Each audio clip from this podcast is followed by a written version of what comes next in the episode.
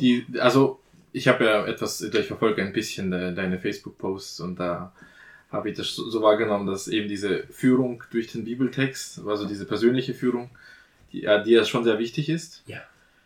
Und wie, wie kommt es oder äh, wie, Weißt wie du- bist du darauf gestoßen oder wie hat sich das entwickelt?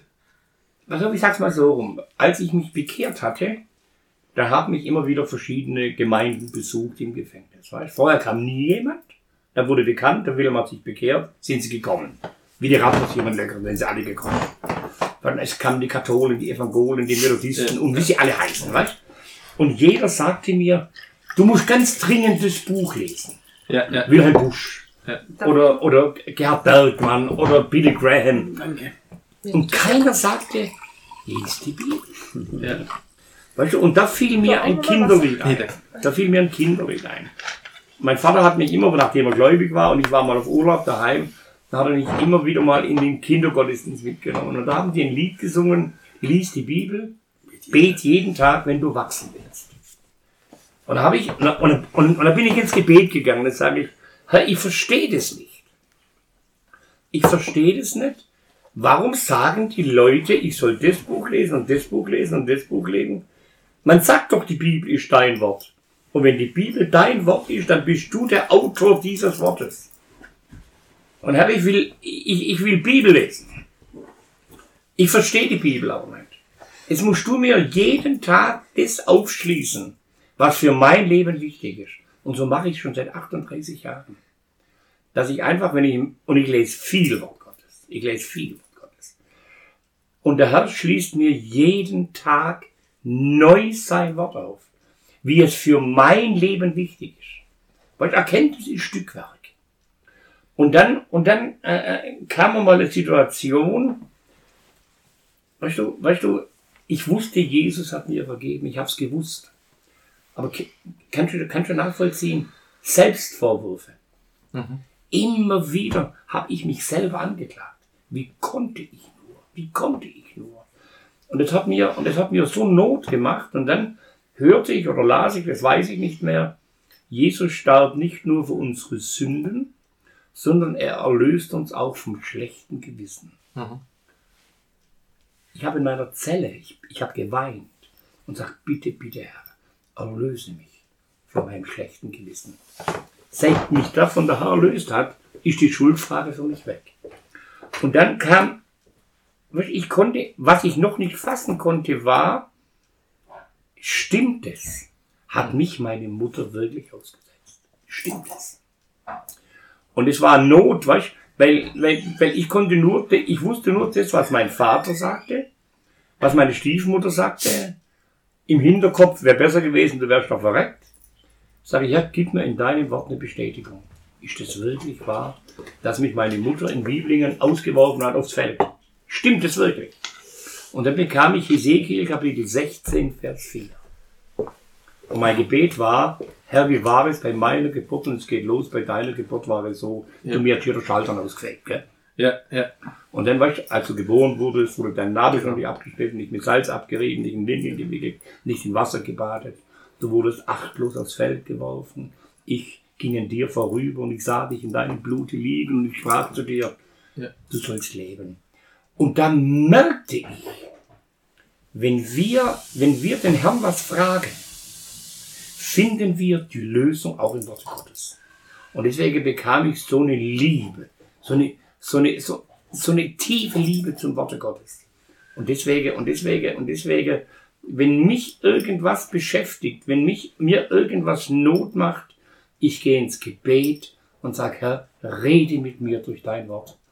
Himmel und Erde werden vergehen, aber meine Worte werden nicht vergehen. Und daran halte ich fest. Weißt? Weißt du, wir, ich, wir haben es vorhin gehabt, wo du unterwegs warst gerade. Mhm. Was so wichtig ist, die Welt, die Welt versteht oftmals unsere frommen Sprüche nicht. Ja, das stimmt.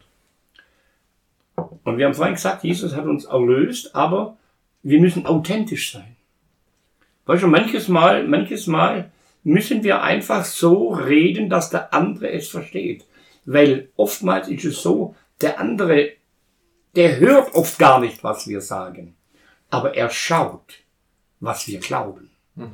Und wenn unsere Rede und unser Wandel nicht zusammenpasst, Mhm. wie soll der sich bekehren? Dann sind wir, dann sind wir Blender. Dann sind wir, dann sind wir, wir, wir falsch. Weißt du, wenn wir, wenn wir sagen, wir sind Kinder Gottes, dann müssen wir als Kinder Gottes leben. Wenn wir sagen, wir lieben Jesus und Jesus wohnt in mir, dann muss Jesu Liebe aus meinen Augen strahlen. Ja. Weißt?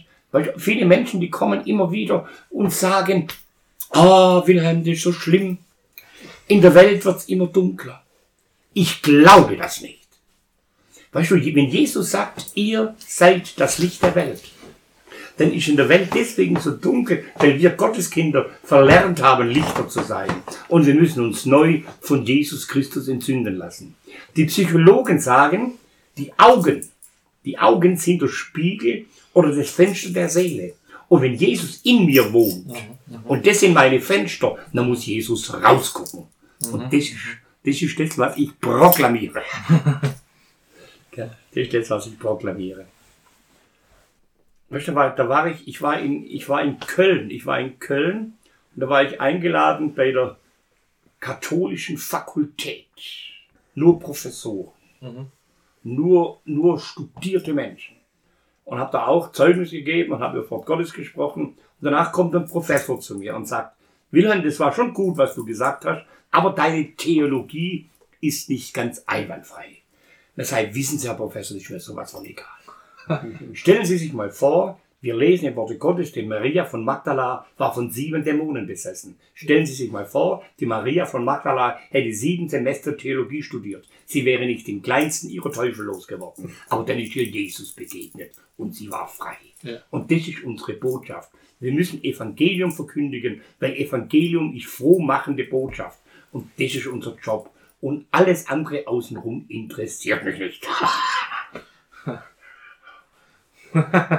Was hat der Professor dann gesagt? Da hast du auch wieder recht. Ja. Ja, ja. Was, was würdest du sagen, ähm, ist so, so aus der, also ich habe neulich gesehen, du hast ein, eine Einladung aus Italien, aus die, einem äh, katholischen Kloster. wie Ja, von verstanden Kloster bekommen. bekommen, genau. Ähm, das heißt, äh, eben, du bist dann auch in katholischen Kreisen unterwegs. Was wäre so für dich äh, der Hauptunterschied zwischen frommen Katholiken und Evangelikalen oder so? Ich sag dir ganz, ich sag dir ganz ehrlich, also so wenn ich, wie ich so die Gemeinden erlebe, zwischen Katholiken und Protestanten gibt es kaum noch einen Unterschied. Ja. Weil, weil es wird, die, äh, das Evangelium wird so verwässert.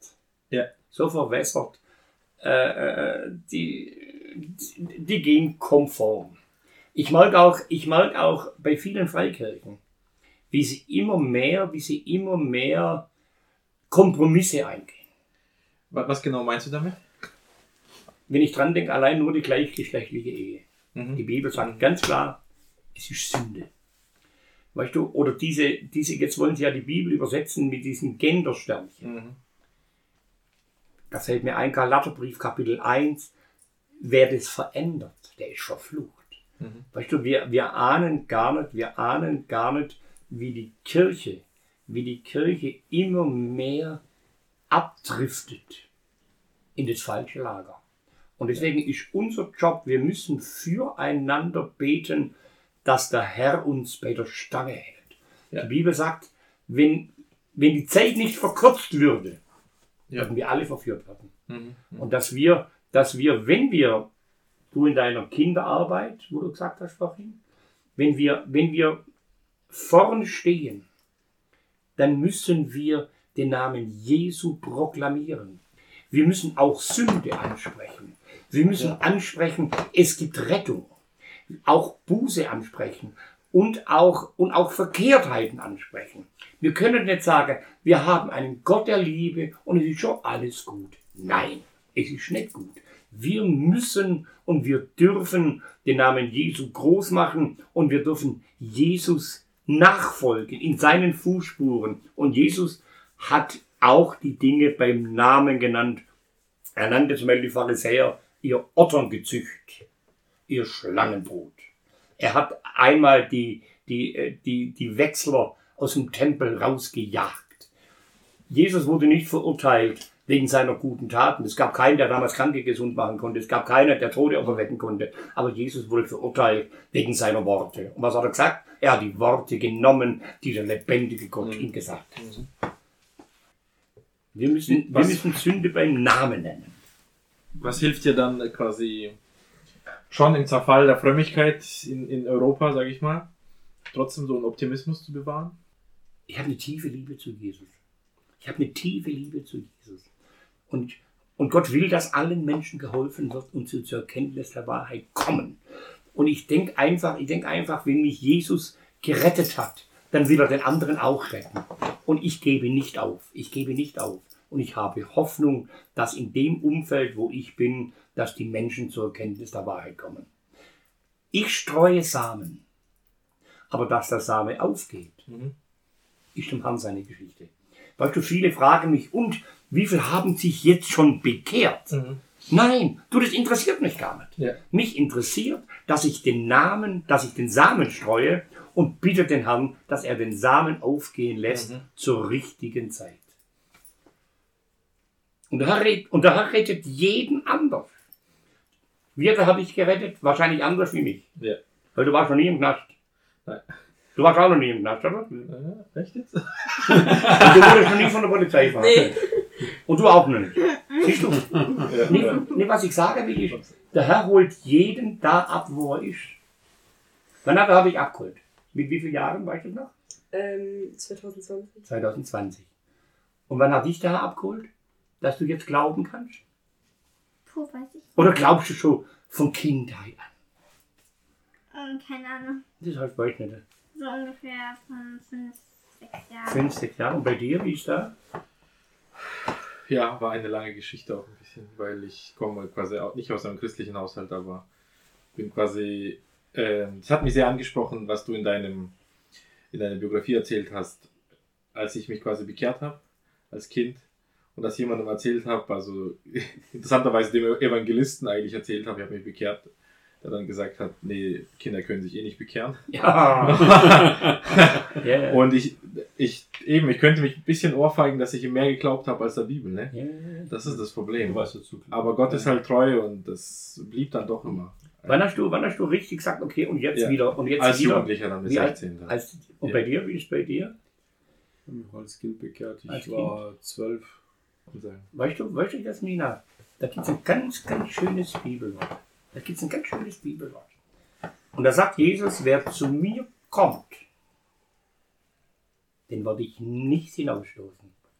Das heißt, das heißt, an, an der, in der Sekunde, in der Sekunde, wo du gesagt hast, Herr Jesus, ich will mit dir gehen, seither bist du ein Kind Gottes. Ist das nicht schön? Und da kannst du dir sicher sein. Weißt du? Da kannst du dir sicher sein. Du hast eine Entscheidung getroffen und für Jesus ist die Entscheidung aktuell. Und deswegen, deswegen darfst du jeden Tag beten und kannst sagen, Herr, Dankeschön, dass ich dein Kind bin. Ist das nicht schön? Er hat nämlich zwei Papas. Ein Papa ist im Himmel und der andere Papa ist hier. Und ihr drei seid euch einig. Wow, das ist doch schön, gell? Ich habe mich bekehrt am 11., am 12. September 1983 um 11.06 Uhr. okay. Pass auf, für mich ist, der, ist das so, so einschneidend gewesen. Ich vergesse das Datum nie mehr. Meinst du damit dein Erlebnis mit, dem, mit der Bergpredigt? Oder, oder später dann? Pass auf, mein Erlebnis, pass auf, ich habe ja, wo ich damals in der Arrestzelle war, weißt du, wo ich, Ja. dann, wo ich dann die Bibelseite rausgerissen habe mit dem Ihr seid das Salz der Erde, das Licht der Welt, da begann, da begann, glaube ich, Gott mit mir mal zu arbeiten. Ich habe da noch nicht geglaubt. Weil ich habe ja dann zuerst mal gesagt, oh Herr, oder Gott, mein Vater sagt, du bist ein Gott der Liebe, das glaube ich nicht. Mhm. Denn wärst du ein Gott der Liebe, dann hättest du niemals zugelassen, Mhm. dass mich meine Mutter wegschmeckt wie Gammelfleisch. Ich hasse dich. Mhm. Weißt? Oder mein Vater sagt, du hast, du hast einen Plan mit jedem Menschen. Ist dein Plan, dass ich im Zuchthaus im Gefängnis verreck? Weißt du, diese, diese Rebellion. Aber wenn du einen Plan hast, du musst mich verändern, aber ich lass mich nicht verändern. Du musst mich besiegen, aber ich lass mich nicht besiegen. So diese, ich fordere dich raus.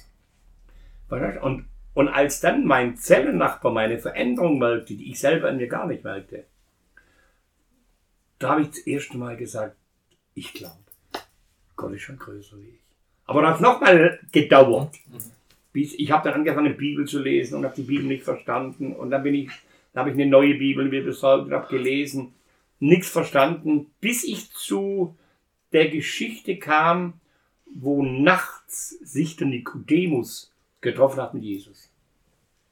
Und da, und da, und da ist doch das Gespräch gewesen über Neugeburt, über Wiedergeburt. Wie der kluge Mann sagt, ja, wie kann ich denn zurückkriechen in den Leib meiner Mutter? Und das, das hat mich irgendwie bewegt. Weißt du, mit Jesus, mit Jesus konnte ich schon was anfangen. Aber nicht vom Glauben her, sondern von seiner Persönlichkeit her. Weißt du, Jesus hatte, hatte auch keine schöne Kindheit. Ich auch nicht. Jesus wurde auch abgelehnt. Ich auch. Jesus wurde verhaftet. Ich auch.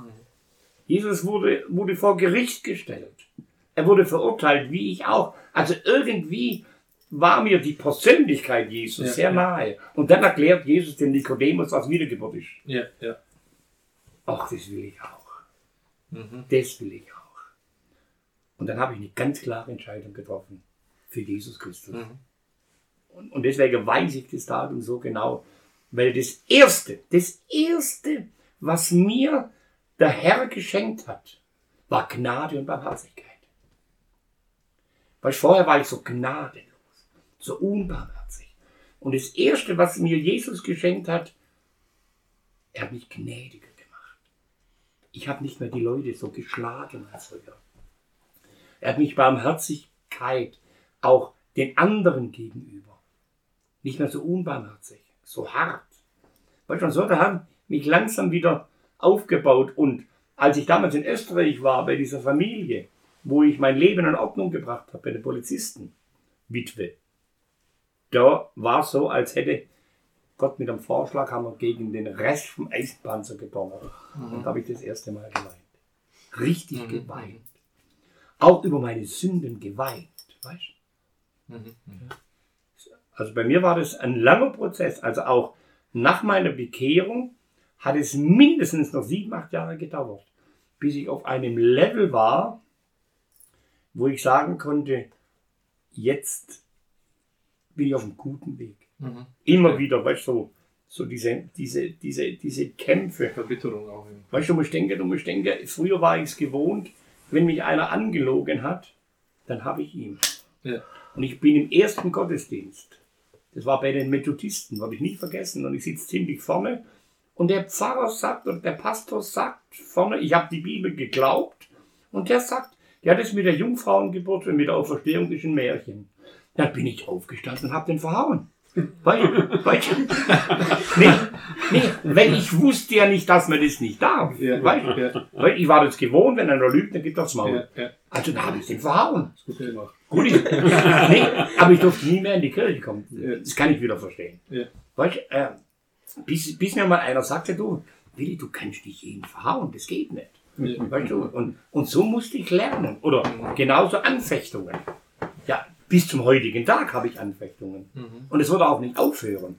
Weißt du, in dem Moment, wenn wir auf der Seite Jesu sind, dann, dann, dann schießt der Teufel aus allen Rohren. Und die Anfechtungen brauchen wir, um stark zu werden. Weißt du, denken, du musst denken, ich bin entlassen worden mit 1,2 Millionen Mark Schulden. Und ich wohne neben der Bank. Kannst du dir vorstellen, was ich für Anfechtungen hatte? Ich als alter Bankräuber wohne neben der Bank. Und solche, und solche Dinge, und solche Dinge, äh, immer wieder bietet der Teufel was an. Und ich muss jedes Mal neu eine Entscheidung treffen. Herr, ich brauche jetzt deine Hilfe. Herr, und ich will das nicht. Bitte, bitte, bewahre mich. Stell eine schützende Mauer um mich rum, dass nichts passieren kann, weißt Mhm. weil, weil, weil, weil der Teufel versucht, mit allen Mitteln mich da anzugreifen, wo ich schwach bin. Vor zwei Jahren waren wir in Karlsdorf Neuhardt, gell? Möglich, Da bei dem, bei dem großen, Entschuldigung. bei dem Ähm, großen Jugendtreffen. Mit dem Zelt, weißt du? Ja. Ja. ja. Und Karlsdorf Neustadt ist neben Bruchsal. Bruchsal, mein Knast. Ja. Und dann sage ich zu meiner Frau, komm, jetzt gehen wir in den Knast. Und dann sagt meine Frau, dann habe ich zwei Bücher genommen, weil ich dachte, ich, ich schenke denen eins. Und dann gehe ich hoch, und dann gehe ich hoch, und, da, und draußen vorm Gefängnis, da ist so eine, so eine Klingel mit Sprechanlage. Da klingel ich, und dann kommt aus der Sprechanlage raus, ja bitte, sag ja, ich will jetzt hier rein. Was alle Gefangene sagen, ich will hier raus, ich sage, ich will jetzt hier rein. Ja, ja, was ich will, sag ich, ich, will jetzt hier rein. Und irgendwie, dieser Beamte, war ein alter Beamter, und der hat seine Rente aufgebessert mit Pförtnerdienst. Mhm. Dem kam die Stimme bekannt. Mhm. Und der ließ mich rein. Mhm. Und dann bin ich reingegangen in den Vorraum und dann sagt er, was wollen Sie? Sag ja, ich, ich habe hier zwei Bücher, eins für die Katholen, eins für die Evangolen, für die Bibliothek. Und er guckt mich so an. Er sagt, Willi? ja, sag ich, ja, ja, ja. Was, Willi, du lebst noch? Sag ich, ja, ich lebe noch. Boah, sagt er. Weißt du, als du damals entlassen worden bist, da haben wir Beamte Wetten abgeschlossen. Wie lange dauert es, bis der Willi wieder da ist? Und ich habe am längsten getippt. Sag ich, was hast du denn getippt? Sechs Wochen. Und jetzt sind es 37 Jahre schon, Ja. wo der Herr mich da rausgeholt hat. Und ich sage das ganz echt, es ist nur die Gnade Gottes, dass ich heute hier sitze. Würde der, lebendige Gott nur einen Millimeter seine Hand von mir wegtun. Ich glaube, ich wäre wieder ein Bruch sein. Seid ihr ganz ehrlich. Mhm. Das ist nur die Gnade Gottes. Weißt du, Und deswegen ist es so wichtig, und das sage ich bei vielen, vielen Veranstaltungen. Es reicht nicht, dass du sagst, ich diene Jesus, sondern wenn du mit Jesus wandelst, dann so dicht mit Jesus, dass nicht einmal ein Blatt Papier dazwischen reingeht. Weil der Teufel ist unterwegs, um uns zu Fall zu bringen. Ja. Ich habe jetzt einen Brief gekriegt aus Texas, was, gell? Ja, ist so. Aus der Todeszelle bekam ich einen Brief an ein Deutscher und seine Mutter hat ihm das Buch geschickt. Mhm. Und da war ich am Verzweifeln. Er, so, er fühlt sich so schuldig und so weiter. Bin mit ihm in Briefkontakt. Weißt du, der Herr, der Herr führt mich jetzt zu Menschen, die wirklich nicht mehr weiter wissen. Mhm. Die kurz vorm Selbstmord stehen. Weißt du, und ich sag dir ganz echt, wenn, wenn, wenn, wenn mein Buch das bewirkt, dass Menschen zu Jesus finden, da bin ich gerne bereit, nochmal zehn Bücher zu schreiben, Mhm. dass einfach die Menschheit gerettet wird. Und meine Erfahrung ist, es kommen mehr Menschen zum Glauben durch Zeugnisse als durch, als durch Predigten. Mhm. Weil Zeugnis ist Leben live mit Jesus. Weißt? Und deswegen habe ich vorhin gesagt, wir dürfen nicht zu fromm aussprechen. Ja. Ja. Weil die Leute schauen, wie reden die, was sagen die. Wenn, wenn, wenn jetzt ich zu einem Ungläubigen sage, äh, äh, der Herr ist gnädig mit dir und du, musst, du, und du musst nur das und du musst nur das, das versteht er nicht. Da muss ich immer reden aus meiner eigenen Erfahrung. Ich bin genau in der gleichen Situation mal gewesen, wo du jetzt bist. Und ich habe nicht mehr weiter gewusst. Und dann habe ich angefangen, mit einem Gott zu reden, an den ich nicht glaubte. Und ich sag dir, wenn du ehrlich sagst, Herr, bestätige dich in meinem Leben, dann wird sich der Herr in deinem Leben bestätigen, dass du weißt, das war der Herr. In welche Gemeinde geht ihr dann hier? Wir sind Brasilianische Gemeinde. Interessant. Was heißt das, brasilianische Gemeinde? Äh, äh, gegründet wurde es von Bra Brasilianern. Okay. Und äh, weißt du, ich war ja vier Jahre in Südafrika. Ich habe Bibelschule gemacht dort, Mhm. weil mich hat keine deutsche Bibelschule genommen, weil ich vorbestraft bin. Mhm. Und ähm, als ich dann zurückkam von Südafrika und ich kam dann wieder in diese steifen deutschen Gemeinden, ich habe mich nicht wohl gefühlt. Weißt du, weißt du, da in die vier Jahre, da, da habe ich, da habe ich Menschen kennengelernt, die sich so freuen an Jesus und mit Jesus. Ach, diese steife Sitzen, das war für mich nichts. Und die Brasilianer sind einfach welche, wenn es denen gut geht, du, dann, dann, dann freuen die sich. Und deswegen ist es, glaube ich, ganz gut, Mhm. dass man, ich weiß nicht, wie ist es bei euch in der Gemeinde, sitzt man da ganz steif still? Nee, ich kann mich erinnern, ich bin einmal, das war auch eine russlanddeutsche Gemeinde, We- weißt du, weißt du, wenn ich irgendwo bin, weißt du, Ja. ich setze mich halt hin, da wo Platz ist, weißt du, Ja. und und das war eine Gemeinde, die die sehr, sehr, sehr, sehr streng auch rechts Männer, links Ja. die Frauen. Ja, und ich habe mich noch mit zu den Frauen reingesetzt. Ja. Und da habe ich auch gemeint, da hat man gesagt, das ist schon falsch im Platz. Sag Wieso, das ist doch schön. Sagte, nee, bei uns wird ganz, ganz strikt getrennt, weißt du? Ja, ja, ja. Weil Du, ich habe das dann auch angenommen, das ist Ja, kein ja. Problem. Aber so, so falle ich doch doch manches Mal auf, weißt du? Ja. Aber, aber nicht absichtlich, gell? Nee, alles gut, klar. War so eine Sache. Ist das dann nicht so, dass es quasi, was machen Brasilianer oder was macht man in so einer Gemeinde, sagen wir mal nicht, was machen Brasilianer, was macht man in einer lebendigen Gemeinde, wenn es einem schlecht geht? Das frage ich mich immer. Muss man da nicht immer ein bisschen gute Miene machen, sag ich mal? Wie habt ihr das so wahrgenommen? Du, Also, das kommt jetzt, ich, Also- nicht ins Interview, aber das Nee, pass auf, pass auf, nee, pass auf. Ja. weißt, du, weißt du, in dem Moment, wenn es in einer Gemeinde jemand schlecht geht, zum Beispiel was ganz wichtig ist, pass auf, ich habe ja, ich hab ja in, in Metzingen damals Mhm. einen Hauskreis gehabt und es wurden zu viele Leute und da haben wir damals eine Gemeinde gegründet. Mhm. Die, die Garagengemeinde das. Wir haben angefangen in einer Doppelgarage Okay. und es wurden immer mehr. Und da gab es immer wieder Leute, denen schlecht geht. Wenn ich jetzt als Gemeindeleiter sehe, in dem Moment sehe ich einer, einem Gemeindeglied an, das geht ihm schlecht, unterbreche ich sofort meine Predigt, sofort meine Predigt. Sag, komm, wir müssen ganz dringend alle miteinander beten für die und die Schwester, Okay. für den und den Bruder. Was ich als Gemeindeleiter, was mir wichtig war, dass ich mindestens einmal jedes Gemeindeglied zu Hause besucht habe. Weil in der Also Gemeinde Pro Jahr dann quasi oder pro, pro Monat. pro Monat, okay. Mhm. Weil in der Gemeinde sind die Menschen anders wieder heim. Ja, ja. Weißt du, und wenn du jemand wirklich kennenlernen willst, auch was für Nöte er hat, dann besuch ihn zu Hause. Weißt du, und das ist mir so wichtig gewesen, dass, dass ich eine, eine Einheit hatte mit jedem einzelnen Gemeindeglied. Und wenn mich nachts jemand anruft um zwei, du, ich habe so eine Sorge, bin ich sofort unterwegs. Jetzt, ich bin verheiratet, nehme ich meine Frau mit, allein gehe ich nie zu einer Schwester, nie. Da ist immer, da ist immer meine Frau Ja. dabei oder jemand anders dabei. Weil, weil der Teufel versucht mit allen Mitteln. Guck, ich war eingeladen in einer, in einer Baptistengemeinde, nicht russische Baptistengemeinde, normale Baptistengemeinde. Und der Gemeindeleiter, der mich eingeladen hat, der sagt, du pass auf, du schläfst bei uns daheim, das ist gar kein Problem. Und er wurde krank. Mhm. Ich sag, komm, wir machen es trotzdem, auch wenn du krank bist. Und dann kommt die Frau des Gemeindeleiters und sagt, du, mein Mann ist halt gerade im Krankenhaus, du kannst bei mir im Ehebett schlafen. Seither Ja. übernachte ich nicht mehr privat. Ja. Hotel oder Pension. Weißt du, weißt du, wir müssen, wir müssen, wir müssen Vorbilder sein. Nee, ich denke einfach, ich stell dir mal vor, ich gehe allein zu einer Frau und die, Ja, hat, ja. und die hat Riesenprobleme. Das ist schon wegen dem. Schon, aber allein wegen dem Anschein. Schon, und das ist ja meidet allen bösen Schein in den Ja, Briefen genau. von Paulus. Ja, Ja, das stimmt. Aber das siehst du, wie, weißt, der Teufel, der, wenn der Herr uns hier segnet, baut der Teufel sofort nebendran irgendwas auf, wo uns zu Fall bringen will. Weißt, und deswegen, deswegen, weil wenn ich unterwegs bin, ich bin ja oft vier, drei, vier Tage unterwegs, ja, ich, ich telefoniere mindestens 10, 12 Mal mit meiner Frau.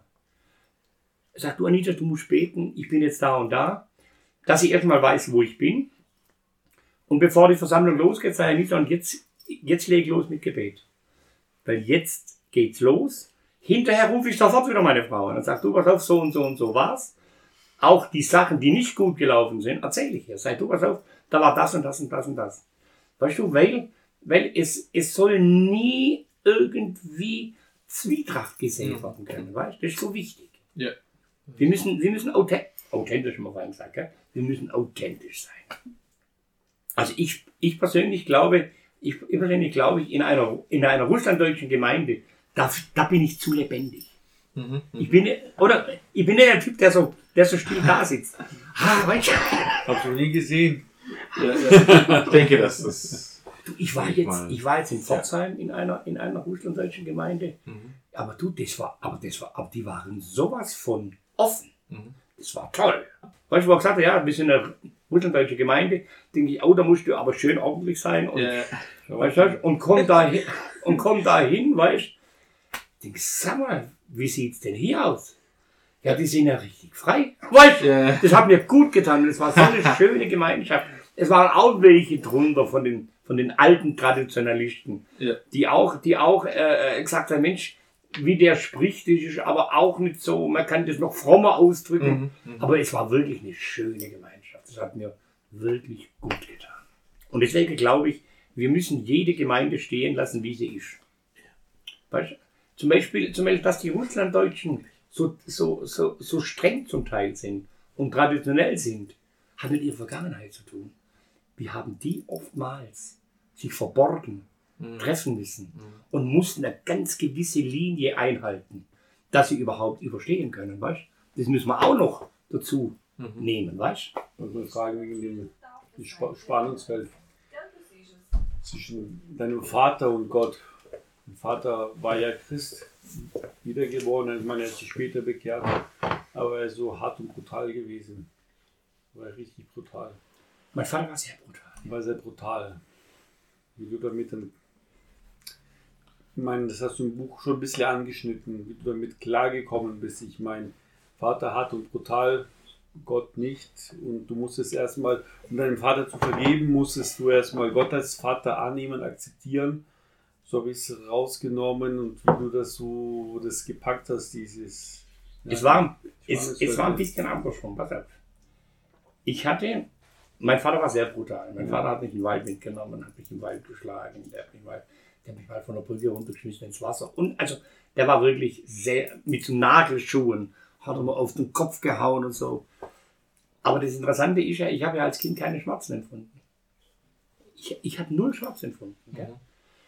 Und äh, äh, als ich mich dann bekehrte, dann hörte ich immer wieder, wie die, wie die, wie die Christen beten zum himmlischen Vater.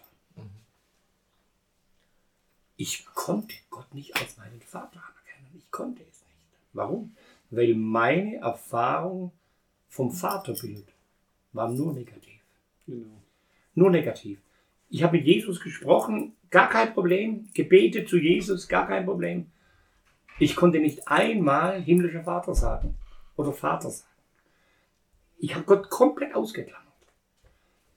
Aber nachdem, nachdem äh, ich mich aber mit meinem Vater versöhnt hatte und das Vaterbild wurde wieder zurechtgerückt, war es kein Problem mehr, den Vater im Himmel als meinen Vater anzuerkennen. Und ich sage das ehrlich, mein Vater war auch hinterher, mein leiblicher Vater, war auch hinterher nie ein Vater zu mir. Weil den Titel hat er verwirkt. Aber er wurde mir ein kostbarer Glaubensbruder. Und es war mir in dem Moment dann mehr wert als Vater und Sohn. Mhm. Mhm. Weil jetzt hatte ich einen Vater im Himmel. Verstehst du? Und wie sich ein Vater über Kinder erbarmt. Das habe ich mir immer so danach gesehnt. Nach einem Vater, der mich in den Arm nimmt. Ich habe mich gesehnt nach einem Vater, der, der mich tröstet. Wie sich ein Vater über Kinder erbarmt. So erbarmt sich der Herr über die, die ihn fürchten. Weißt du, oftmals, ich weiß nicht, ob ihr das nachvollziehen kennt, aber manches Mal spüre ich richtig, wie mich der Vater in den Arm nimmt. Mhm. In dem Moment, wo ich es brauche, weißt du? Da fühle ich mich getröstet. Da fühle ich mich aufgehoben, weißt du? Weißt du, äh, es ist, ich habe eine ganz, ganz besondere Liebe heute zum Vater.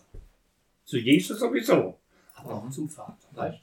Aber das ist erst dadurch gekommen, nachdem ich auch mein Leben mit meinem Vater in Ordnung gebracht habe. Ich habe ich hab meinem Vater keine Vorwürfe gemacht, sondern ich habe mich entschuldigt für das, was ich getan habe, was Ja. meine Schuld war. Und währenddessen fängt mein Vater an und entschuldigt sich bei mir.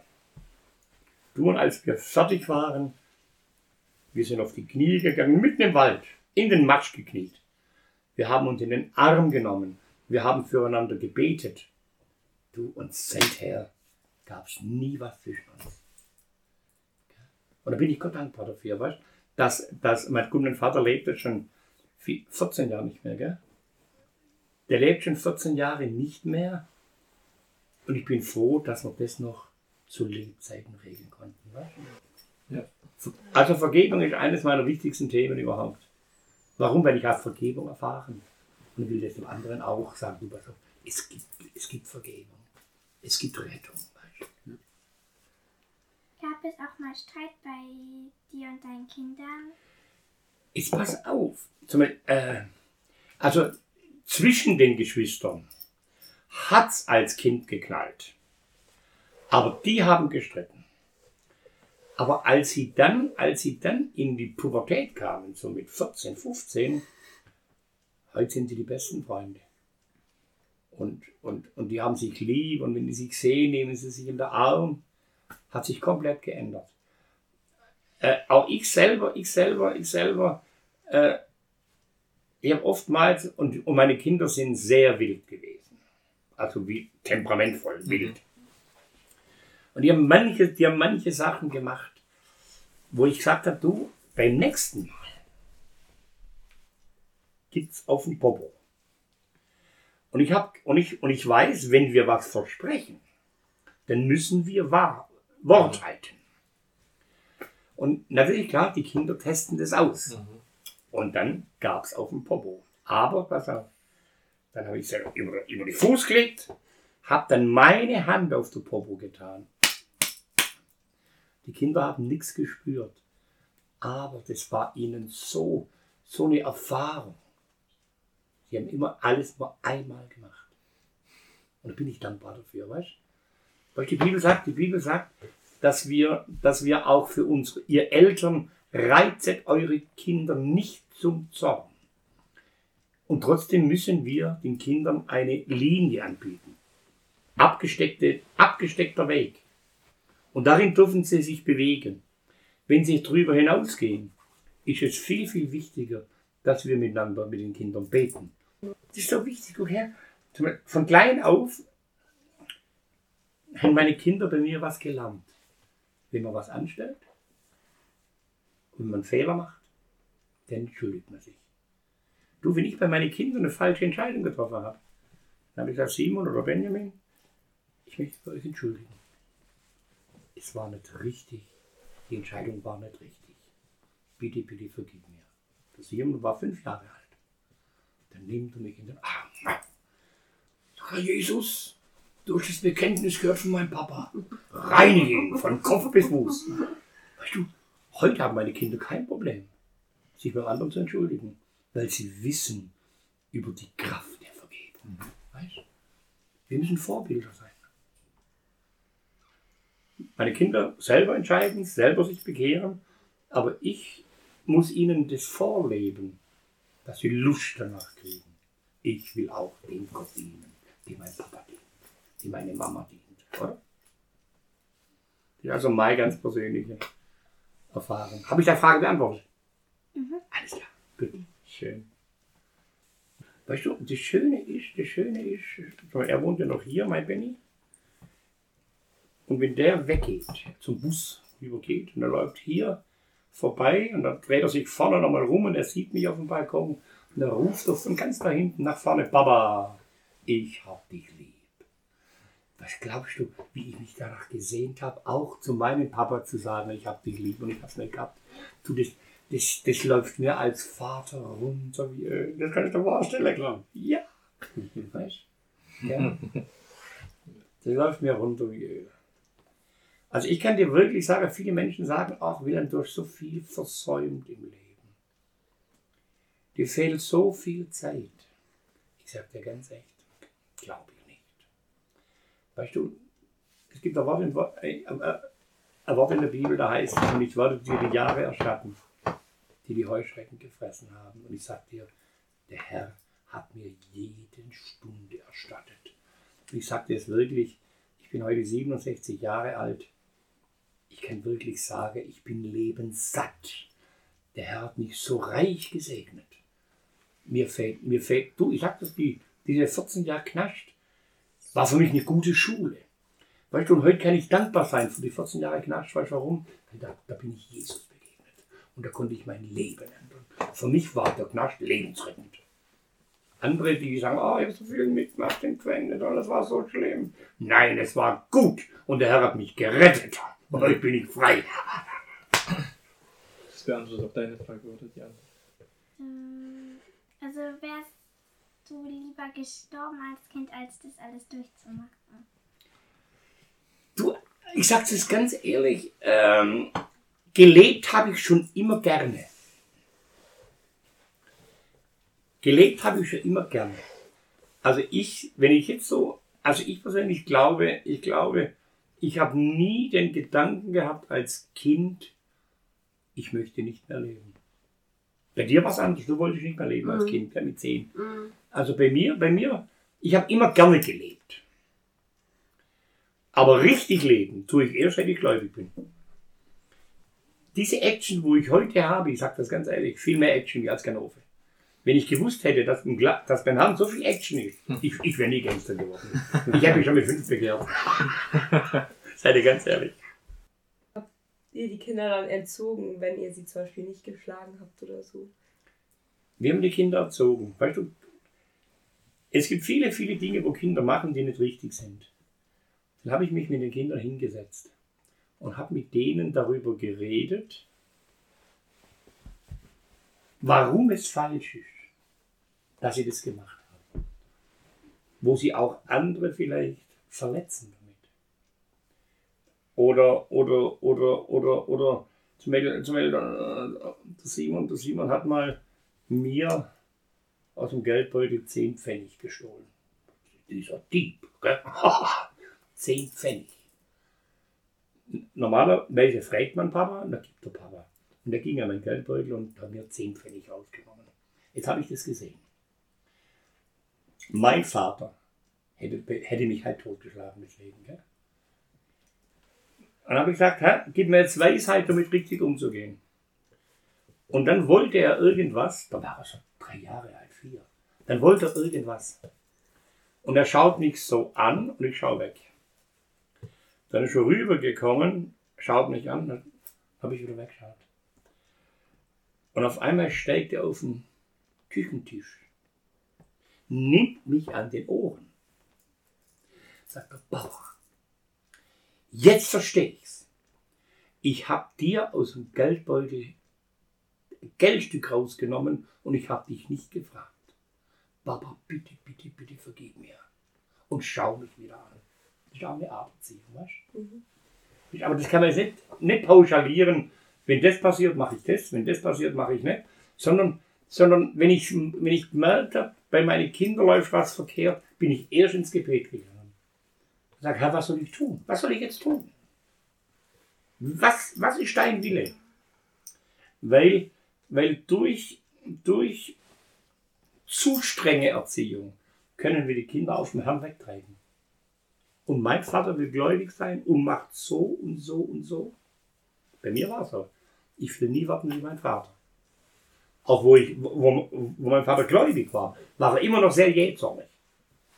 Und wenn so Christen sind, nichts will ich nichts damit zu tun haben. Das heißt, mein Vater konnte kein Vorbild sein. Und deswegen ist wichtig, dass du deiner Tochter Vorbild bist, du deiner Tochter Vorbild bist. Und das ist manchmal schwer, gell? Die können manchmal nerven, gell? Manchmal, manchmal nervt mich auch meine Ehefrau, wenn sie nicht das tut, was ich sage.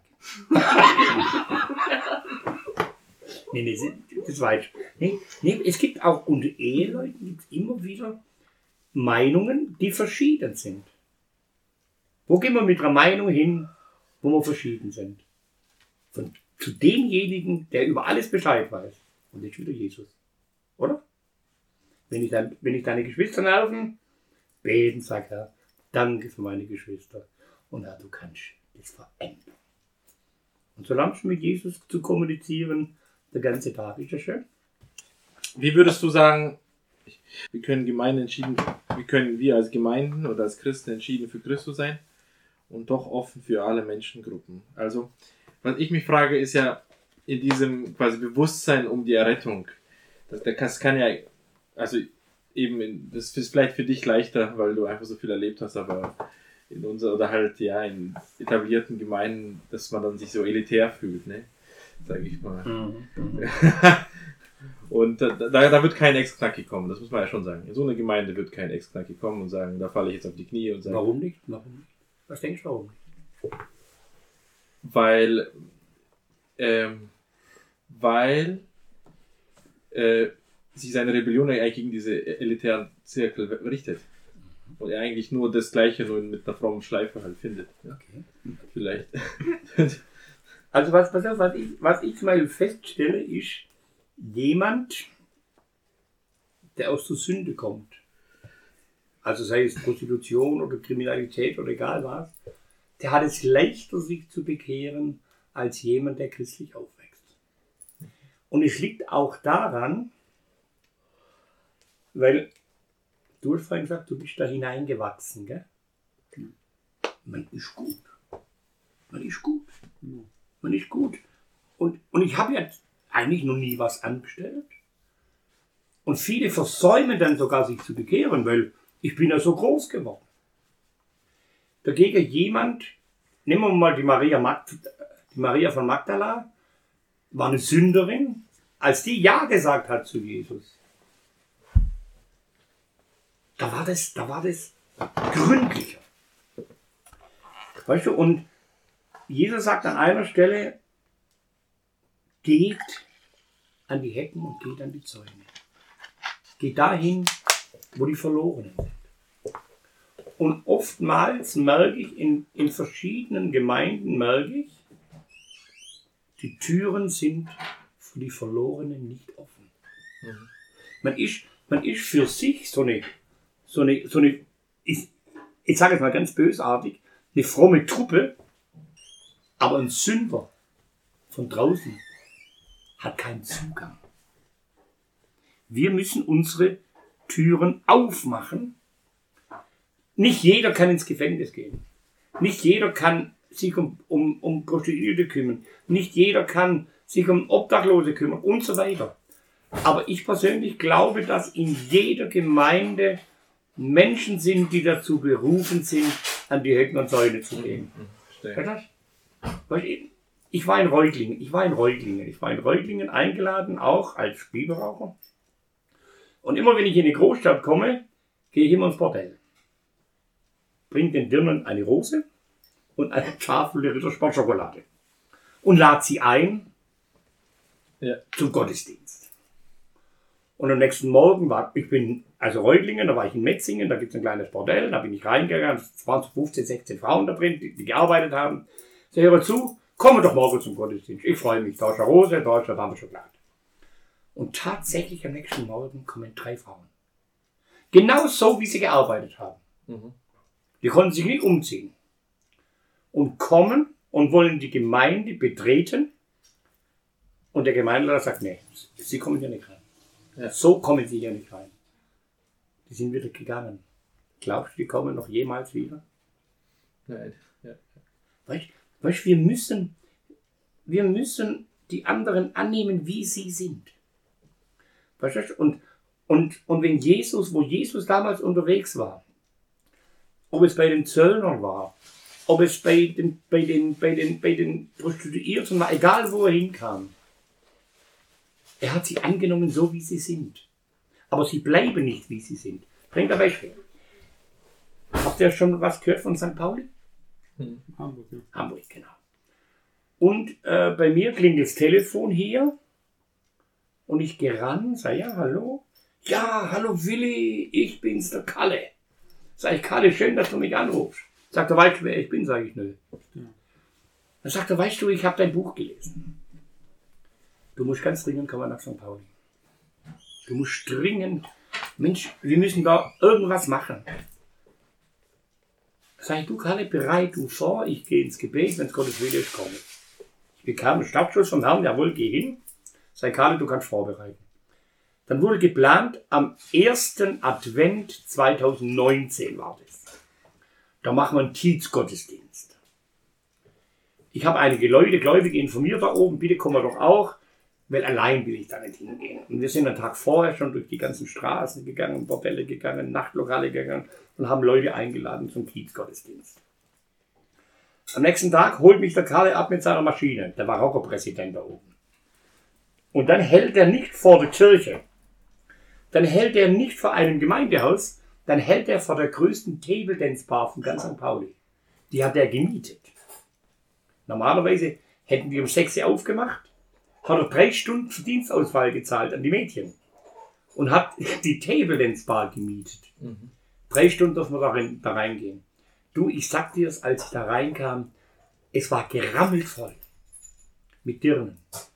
mit nicht, weißt, du, nicht Sesshaften, mit Transvestiten, mit lauter Menschen, die in Sünde leben. Weil die haben gehört, der Willi, früher war er auf St. Pauli, der kommt. Äh, eigentlich, eigentlich wollte ich predigen über das Wort, Gott stößt die Gewaltigen vom Thron. Weil ich war so ein Gewaltiger und Gott hat mich vom Thron gestoßen. Aber als ich die Leute gesehen habe, ich konnte nicht mehr über das Ding predigen, das geht nicht. Und dann wurde mir bewusst, wie der lebendige Gott nach unserer Liebe durstet. Und das Thema war Jesus, der himmlische Vater, er lechzt nach deiner Liebe. Du, ich sag dir das, das sind dann Tränen geflossen. Hinterher kommt eine alte Dirne, die, die ist 80, geht immer noch anschaffen. Sagt sie, Willi, ich bin so froh, dass du da warst.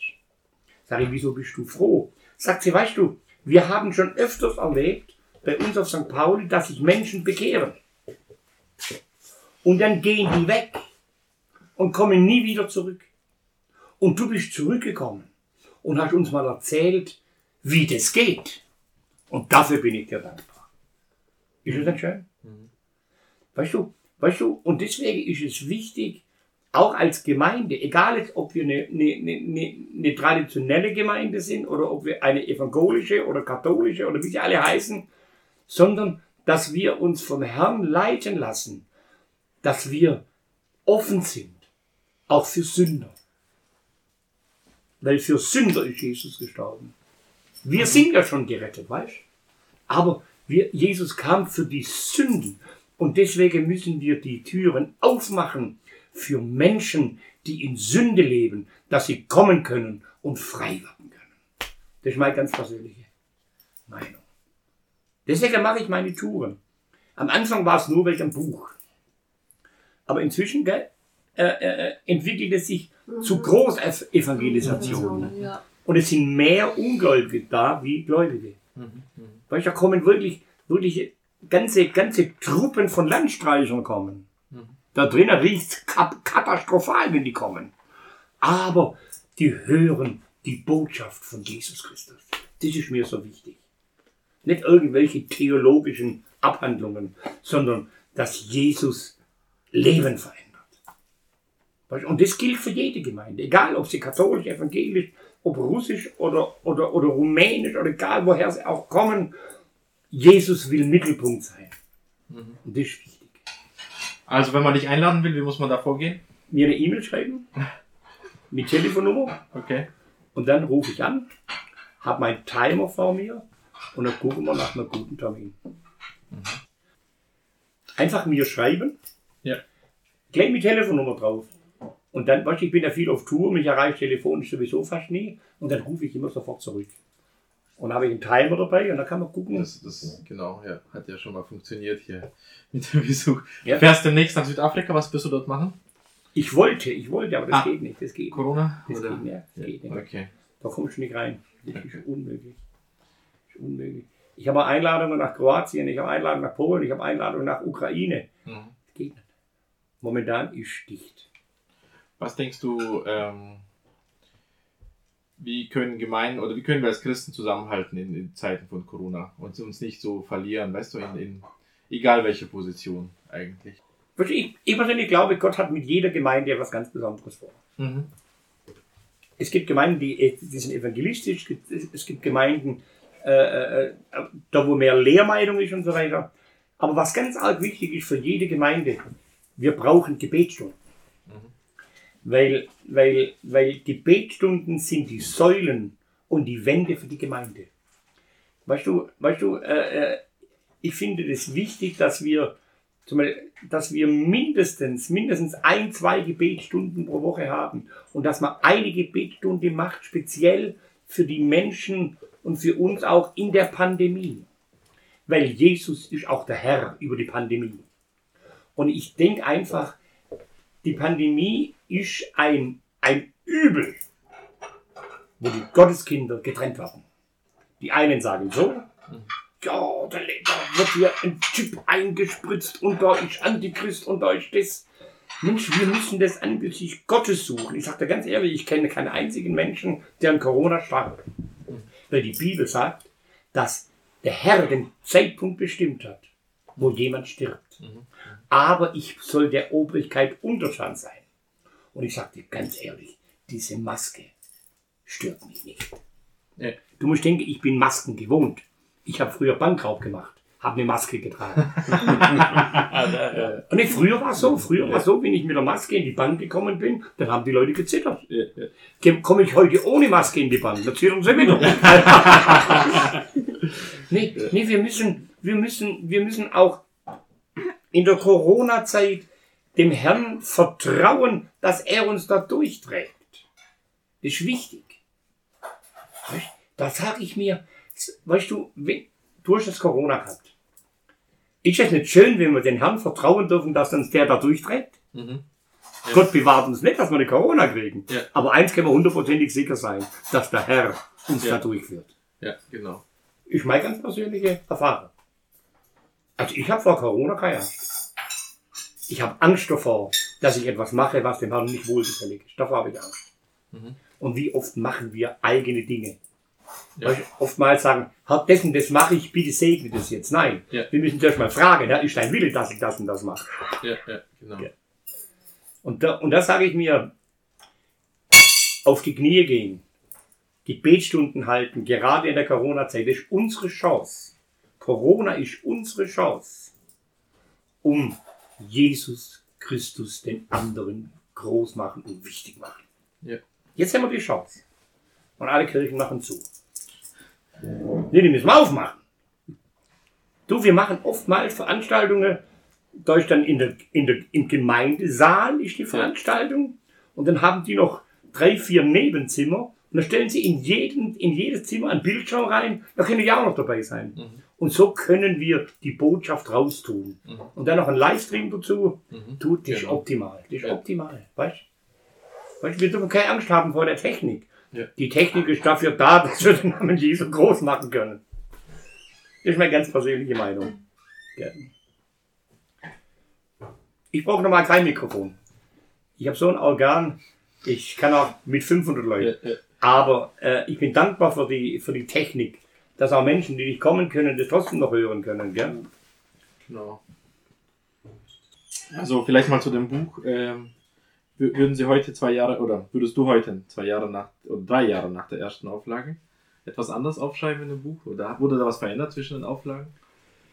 Ja, es wurde was, und zwar was verändert, ja, und zwar was ich nicht bedacht habe. Äh, bevor du Namen veröffentlichst, musst du es erst mal fragen. Mhm. Und im ersten Band war so, ich habe einfach so geschrieben, wie es ist und so weiter. Und wir haben die Namen veröffentlicht. Und es gab zwei, drei drunter, denen war das nicht recht, dass ihr Name veröffentlicht wird. Und da haben wir in der zweiten Auflage dann für die Namen, wo, wo was dagegen haben, haben wir Fiktivnamen genommen. Das wurde verändert. Aber Ja. der Text selber blieb so. Okay. Und ich würde es auch nicht anders schreiben. Ja. Weil ich habe mich damals, ich habe angefangen mit Schreiben im Mai 2017, habe immer, hab immer vorher gebetet. Ich glaube, dass das so geschrieben worden ist, wie Gottes will. Deswegen würde ich auch nichts ändern. Sicher könnte man manche Sachen lieblicher ausdrücken, aber da bin es nicht mehr ich. Ja. Und viele sagen, Mensch, ich habe das Buch gelesen, aber jetzt wollte ich mal den Mann dazu kennenlernen. Mhm. Und die sagen oftmals, du bist genau so wie im Buch. Das heißt authentisch. Mhm. Ja, verstehe. Das ist wichtig. Genau. Sagt dir der Name Richard Wurmbrand was? Ja. Mit dem war ich unterwegs, mit dem war ich unterwegs 1986. Da- Und äh, äh, äh, äh, äh, der hat ja auch 14 Jahre Gefängnis hinter sich, aber um seines Glaubens willen. Ja. Und dieser Mann, dieser Mann war für mich so ein Vorbild. Der hat auch mitgekriegt, dass ich im Gefängnis war und so weiter. Ja. Du, egal, wenn der sich ein Brot geschmiert hat, hat er immer die Hälfte mir auf den Teller gelegt. Wenn er, wenn, er, wenn, wenn er ein Glas Wasser getrunken hat, hat er nur die Hälfte getrunken, hat mir die andere Hälfte hingestellt. Weißt du, und der, und der, und der hat mir erzählt, sagt er, weißt du, Es war so, es war so schlimm für mich. Dann wollte ich das Vater unser beten. Dann habe ich angefangen zu beten. Vater unser, Vater unser, Vater unser. Ich wusste nicht mehr, wie das Gebet geht.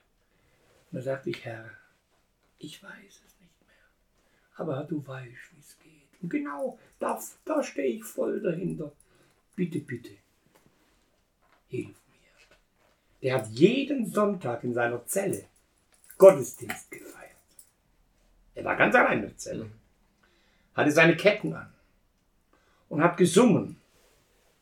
Großer Gott, wir loben dich. Kling, kling.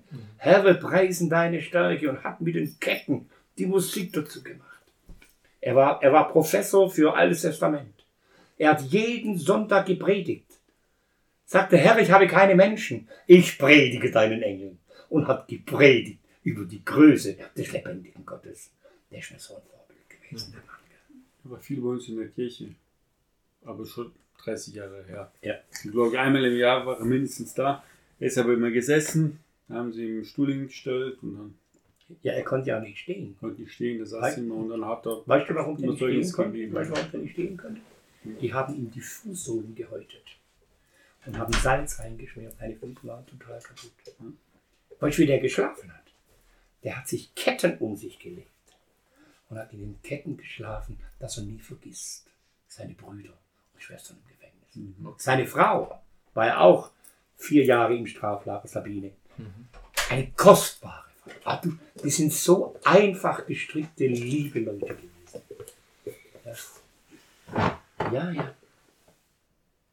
War für mich ein großer Gewinn, dass ich den kennenlernen durfte. Gell? War ein, ein ganzes Jahr mit ihm unterwegs, von 1986. Ja. Die Zeit werde ich nie mehr vergessen. Mhm. Er war wieder was, wieder eigen. Gut, er kommt aus Rumänien und so weiter. Eigen, weißt du? Mhm. Aber er hat so eine Das darf echt nicht ablenken, wenn Tiefe so das kommt, auf diese Unterschiede. Ja, Ja, ich weiß, der hat so meinst. eine tiefe Liebe zu Jesus. Ja. So eine tiefe Liebe, weißt du. Äh, äh, weißt du, das sagte, weißt du, sagte Willi, weißt du, ich bin dankbar, ich bin dankbar, die haben mich damals freigekauft. Ich bin so dankbar, aber was ich hier erlebe, ist noch viel schlimmer, wie das, was ich da, da unten erlebt habe. Da unten, da war Verfolgung, da wussten wir ganz genau, was auf uns zukommt. Aber hier ist Verführung. Mhm. Und keiner fragt nach dem, nach dem lebendigen Gott. Jeder geht seinen eigenen Weg. Und er hat recht. Und, und das sind mir wieder die Russlanddeutschen Vorbilder. Weil sie halten treu an dem, was sie gelernt haben. Der, pa der Paulus sagt zu Timotheus, bleibe in dem, was du gelernt hast. Weißt? Und deswegen, ich finde es kostbar. Ich, ich selber bin, bin vielleicht zu lebendig, klar. Aber das ist, das ist deswegen so, weil so hat die Gemeinde überlebt. Weißt? Und so müssen wir auch wirklich, wirklich auch, wenn wir bei manchen Gemeinden etwas nicht verstehen, beten wir für die Gemeinde, dass sie, dass sie, dass sie wirklich dem Herrn dienen. Auch wenn sie Sachen machen, wo ich nicht verstehe vielleicht. Genau. Nehmt einander an, so wie Christus uns angenommen hat. Bam. Biblisches Grundlage. Ja, ja. Ich denke, das ist jetzt ganz guter. Sehr gut. Genau. Vielen Dank für die Zeit und die Du, Einladung. sehr, sehr, sehr gerne. Sehr, sehr Genau. gerne. Sehr, sehr gerne. Interessanter Einblick. Also eine sehr, ganz sehr andere gerne. Lebensgeschichte. Ja.